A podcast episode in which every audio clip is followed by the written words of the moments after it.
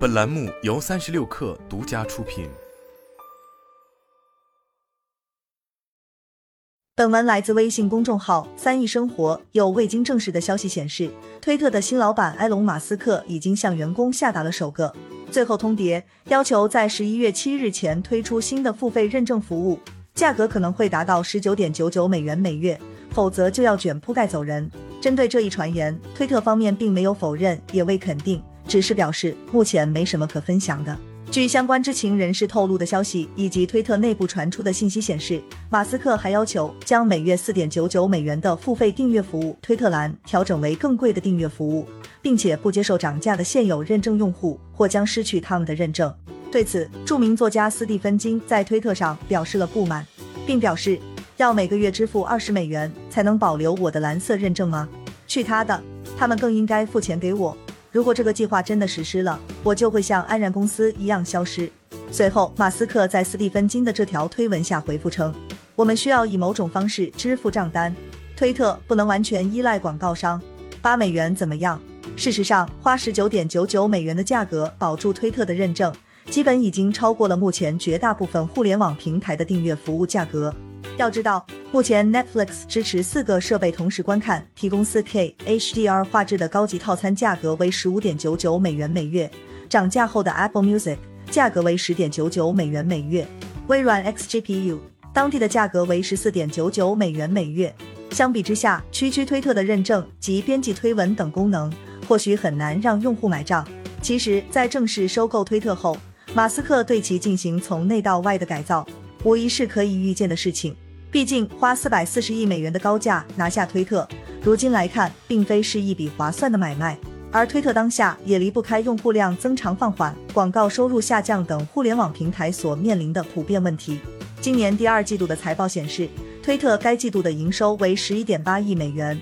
同比下降百分之一，低于市场预期。其中，广告收入为十点八亿美元，同比增长百分之二，按固定汇率计算为百分之六。净亏损为二点七亿美元，上年同期为净利润六千六百万美元，平均可货币化的日活跃数为二点三七八亿，同比增长百分之十六点六。不难发现，推特在被马斯克收购前的最后一次财报中，营收与盈利均不及市场预期，并且同比也有所下降。而当时推特方弥漫回应的原因有二：一是宏观经济环境不佳，下数字广告业承压；二是受此次收购的影响。但推特如今所面临的困境，显然并非是从马斯克宣布要收购才出现。在外界看看，其无法确保稳定盈利的根本原因是商业价值本就有限。一直以来，推特与微博一样，都在营收渠道的创新方面困难重重。对此，有观点就指出，尽管推特的影响力很大，但其中部分原因是因为马斯克等名人在使用它，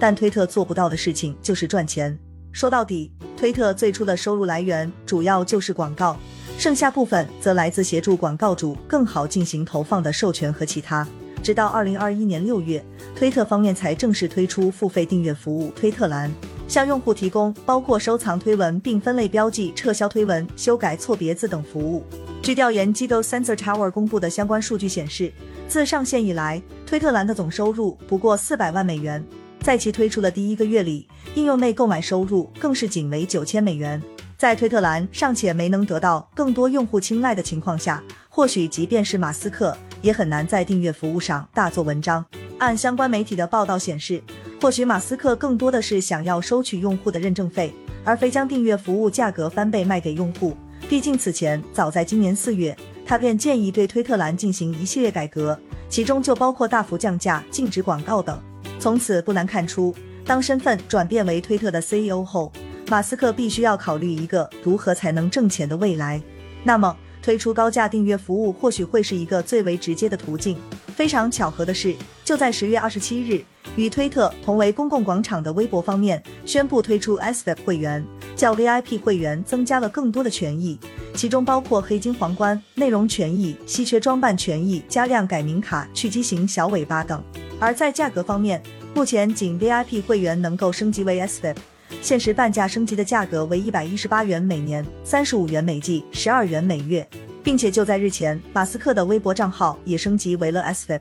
自从马斯克宣布收购以来，其实他就已多次表达了让推特学习微信 TikTok 的想法。比如在十月初，他声称买下推特是为了创建 X 及全功能 APP 的 Everything APP 的第一步，也被外界认为是想要推出类似微信这样的超级应用。但对此也有反面观点，认为在欧美市场推出超级应用的可能性或许并不大。首先，便是因为各领域都有诸多成熟应用；其次，则是用户习惯方面的阻碍。因此，马斯克想要依靠推特创建一个从购物支付到游戏等众多功能的应用，可能尚需时日。但如今试图提高订阅服务收入，针对认证服务收费的变动，倒更像是在学习微博。基于蓝标认证，或许未来还有可能会推出类似微博 V 加这类针对创作者独家内容的订阅栏目。以整合此前推特的超级关注、打赏等一系列创作者相关功能。然而，如今的微博其实并没有比推特好过到哪里。